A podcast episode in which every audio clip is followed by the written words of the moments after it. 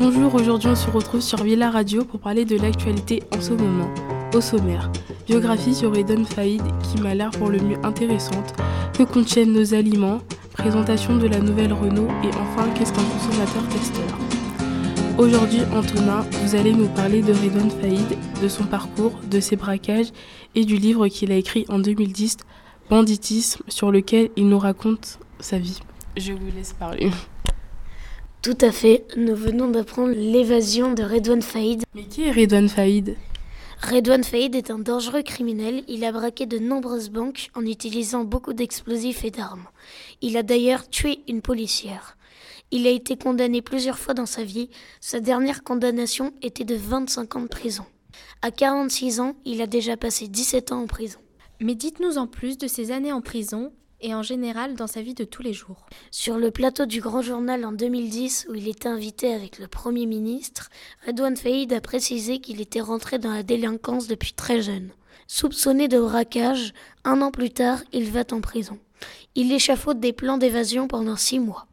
Le 1er avril 2011, il braque trois gardiens, menace de les tuer et fait sauter les portes blindées de la prison avec en tout un kilo de ces quatre explosifs militaires. Dès qu'il sort de la prison, il libère deux gardiens et court sur 500 mètres avec le troisième en direction d'une autoroute. Une Audi noire l'attend. Il monte dans la voiture avec le gardien et le relâche 250 mètres plus loin sur une bande d'arrêt d'urgence. Sept ans plus tard, nous ne savons toujours pas comment il a eu ses armes et ses explosifs.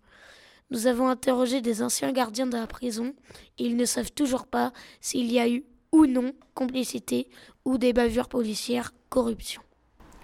Merci beaucoup Antonin pour ces explications. Tout de suite, je laisse le tour à Sarah qui va nous expliquer qu'est-ce qu'un consommateur testeur.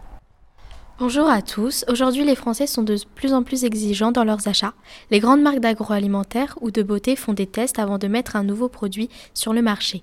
Ces essais ont pour but d'aider les marques à mieux choisir la texture d'une crème, le goût d'un yaourt ou la senteur d'un parfum. Le test dure 15 minutes, il suffit de répondre à un questionnaire afin d'améliorer un produit sur lequel nous n'avons aucune information. Néanmoins, vous pouvez aussi être accosté dans la rue par des personnes qui vous demandent ce que vous achetez, ce que vous aimez, vos habitudes alimentaires, etc. Dans les deux cas, vous deviendrez un consommateur testeur. Merci beaucoup Sarah pour ces explications. De rien, présentez-nous maintenant votre article qui porte sur ce que contiennent nos aliments. Nous mangeons beaucoup d'aliments achetés tout près. Or, les fabricants y mettent des additifs. Ce sont des produits souvent chimiques dont il est préférable d'en manger en petite quantité.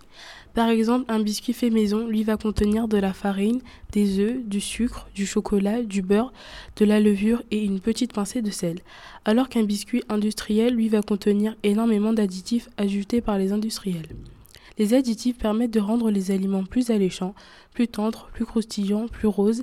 Les aliments peuvent être naturels. Par exemple, le Laurent rouge peut être obtenues à partir de la betterave, mais elles sont souvent fabriquées en laboratoire.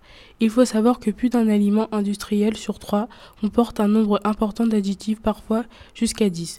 Des spécialistes estiment que plusieurs additifs consommés régulièrement peuvent causer des maladies comme les allergies, des difficultés à se concentrer ou même des cancers.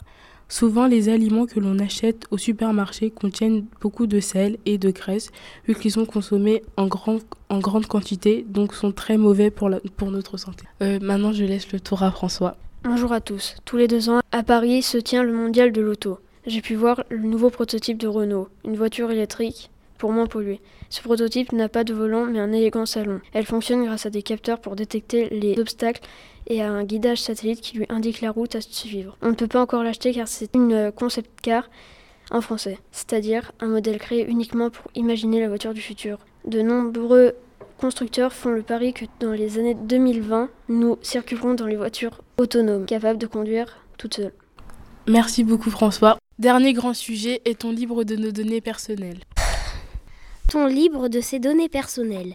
Être propriétaire de ses données personnelles, une dangereuse illusion. Comment rendre aux citoyens la maîtrise de leurs précieuses informations? Les données personnelles sont partout.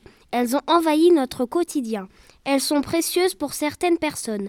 À l'aube de l'entrée en vigueur du règlement général sur la protection des données, RGPD, un serpent de mer refait surface dans le débat public. Faut-il instaurer un droit de propriété sur les données personnelles?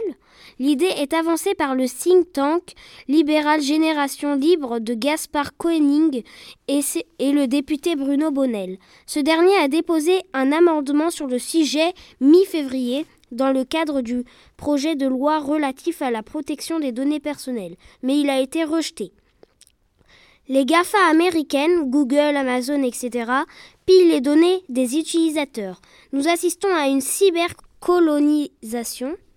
Ils récoltent les données sans les acheter pour ensuite les revendre. Nous sommes dans la logique suivante. Prête-moi ta montre, je te vendrai l'heure, a déclaré Bruno Bonnel. On se retrouve demain, même endroit, même heure. Bonne fin de journée.